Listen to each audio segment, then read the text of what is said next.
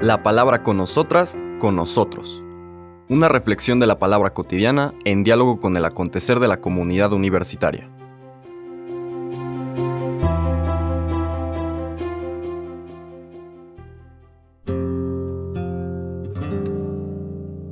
Hola, buenos días. Bienvenidas, bienvenidos a la palabra con nosotras, con nosotros.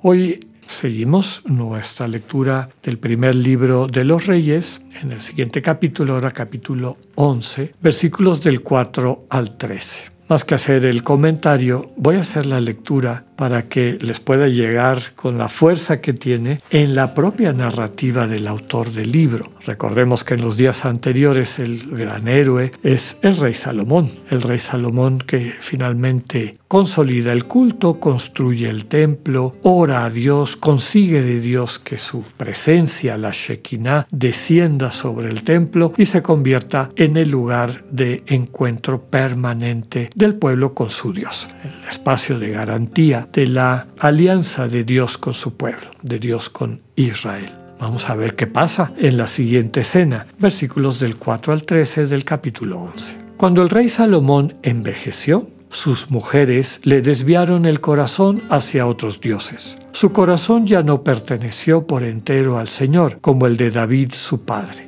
Salomón dio culto a Astarte, diosa de los fenicios, y a Moloch, el abominable ídolo de los amonitas. Hizo lo que el Señor reprueba. No se mantuvo plenamente fiel al Señor como David su padre. Sobre el monte que está frente a Jerusalén construyó un altar a Quemos, ídolo de Moab, y otro a Moloch, ídolo de los amonitas. Y también mandó construir altares para que sus mujeres extranjeras pudieran quemar incienso y ofrecer sacrificios a sus dioses. Esto irritó al Señor, porque Salomón había desviado su corazón del Señor Dios de Israel, que se le había aparecido dos veces y le había prohibido precisamente dar culto a otros dioses, pero Salomón no lo obedeció. Entonces el Señor le dijo, porque te has portado así conmigo y has sido infiel a mi alianza y a los mandamientos que te di, te voy a arrebatar el reino y se lo voy a dar a un siervo tuyo. Sin embargo, por consideración a David tu padre, no lo haré durante tu vida, sino en vida de tu hijo. Pero no le voy a quitar todo el reino. Por amor a mi siervo David y a Jerusalén, mi ciudad predilecta, le dejaré a tu hijo una tribu. Palabra de Dios. Pues vemos cómo a través de esta lectura la fragilidad de la condición humana se hace presente. Vale la pena hablar un poquito antes de la evolución de la fe ya vista y cómo Israel llegó a ser un pueblo monoteísta para entender por qué esta temática de un solo Dios y hay que vivir en fidelidad absoluta a este Dios que es uno. Recordemos la profesión de fe central del pueblo de Israel, la. Escucha Israel, el Señor tu Dios es el único Señor y le dedicarás todo tu corazón, lo amarás con todo tu corazón, con toda tu fuerza, con toda tu vida. Un solo Dios. Es evidente que Israel no nació así. El pueblo de Israel seguramente tenía, como los pueblos vecinos, distintas divinidades, deidades a lo largo de su historia y lo que nos presentan los relatos de los patriarcas, en particular en el libro del Génesis, es que en la figura de Abraham, que desde luego tiene un referente hasta cierto punto legendario, Dios establece una alianza con el pueblo de Israel, una alianza, podríamos decir, de vinculación. Dios se compromete a ser su Dios, que sea su pueblo y él su Dios. Si fue así o de qué manera, pues no lo podemos saber. Son vuelvo a decirle, lecturas legendarias. El Génesis se escribe, la tradición se lo asigna a Moisés, pero muy probable son textos, muy probablemente son textos de unos 300 años después de la vida de Moisés, que de alguna forma conservan parte de la tradición que Moisés transmitió a sus descendientes, sobre todo en el culto de Israel, en la manera como la ley, la Torah, era mantenida y era transmitida de generación en generación.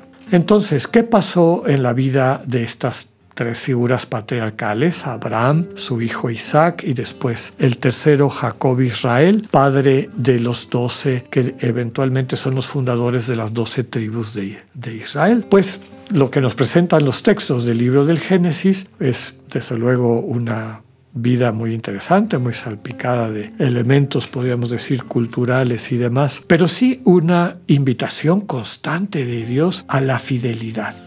Dios no los va a dejar. Y en la medida en que mantengan su relación de fidelidad con Dios, van a poder vivir, gozar de la tierra prometida. Se va convirtiendo así la tierra prometida en un símbolo de la vida plena que Dios le promete a sus criaturas, aquellos que establecen una alianza, es decir, que se vinculan a Dios con fidelidad. Pues bien, eh, los inicios, muy probablemente, de una religión radicalmente monoteísta, eh, los encontramos en la figura de Moisés. Y estamos hablando aquí del año entre 1100, 1200 a 1100 antes de Cristo.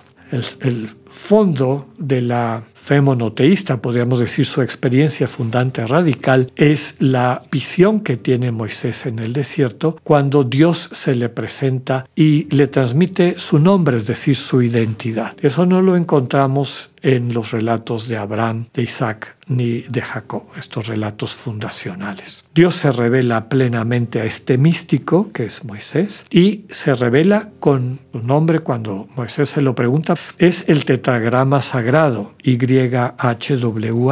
Dios se revela como el que es, las Biblias lo traducen, yo soy el que soy. Pero en el fondo lo que vivió Moisés es entrar en contacto con aquel que sostiene todo lo que existe, el que existiendo le confiere la existencia a todo lo que existe.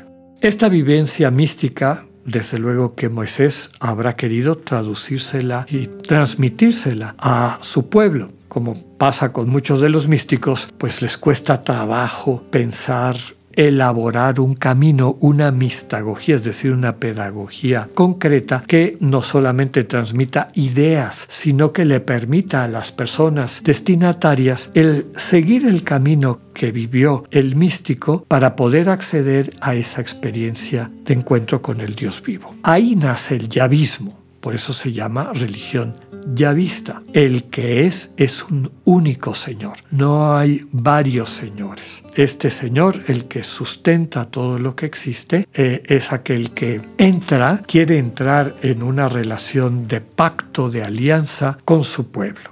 simbolizado desde luego por el liderazgo de Moisés.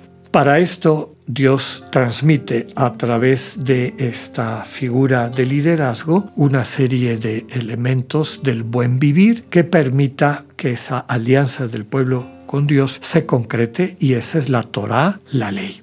Ya comentamos en los días anteriores el proceso histórico de Moisés, el liderazgo pasa a Josué, digamos el héroe del libro que tiene su nombre, con la conquista de la tierra prometida, luego el tiempo del gobierno de los jueces y juezas, después la llegada de la monarquía y ahora vemos cómo este inclusive en alguien que ha sido alabado por su sabiduría, siempre hay esta tentación a apartarse de la alianza, de tener el corazón centrado en la relación con Dios y distraerse con estos otros falsos dioses o ídolos. Mañana seguiremos profundizando en este mensaje, finalmente el más importante del primer libro de los reyes. Que tengan un buen día, Dios con ustedes.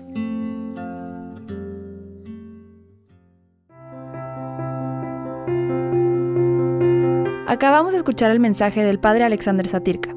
Escúchalo de lunes a viernes a las 8.45 de la mañana por radioiberoleón.com, a través de nuestra app gratuita para iOS y Android o por Spotify. Esta es una producción de Radio Ibero León en colaboración con el ITESO, Universidad Jesuita de Guadalajara.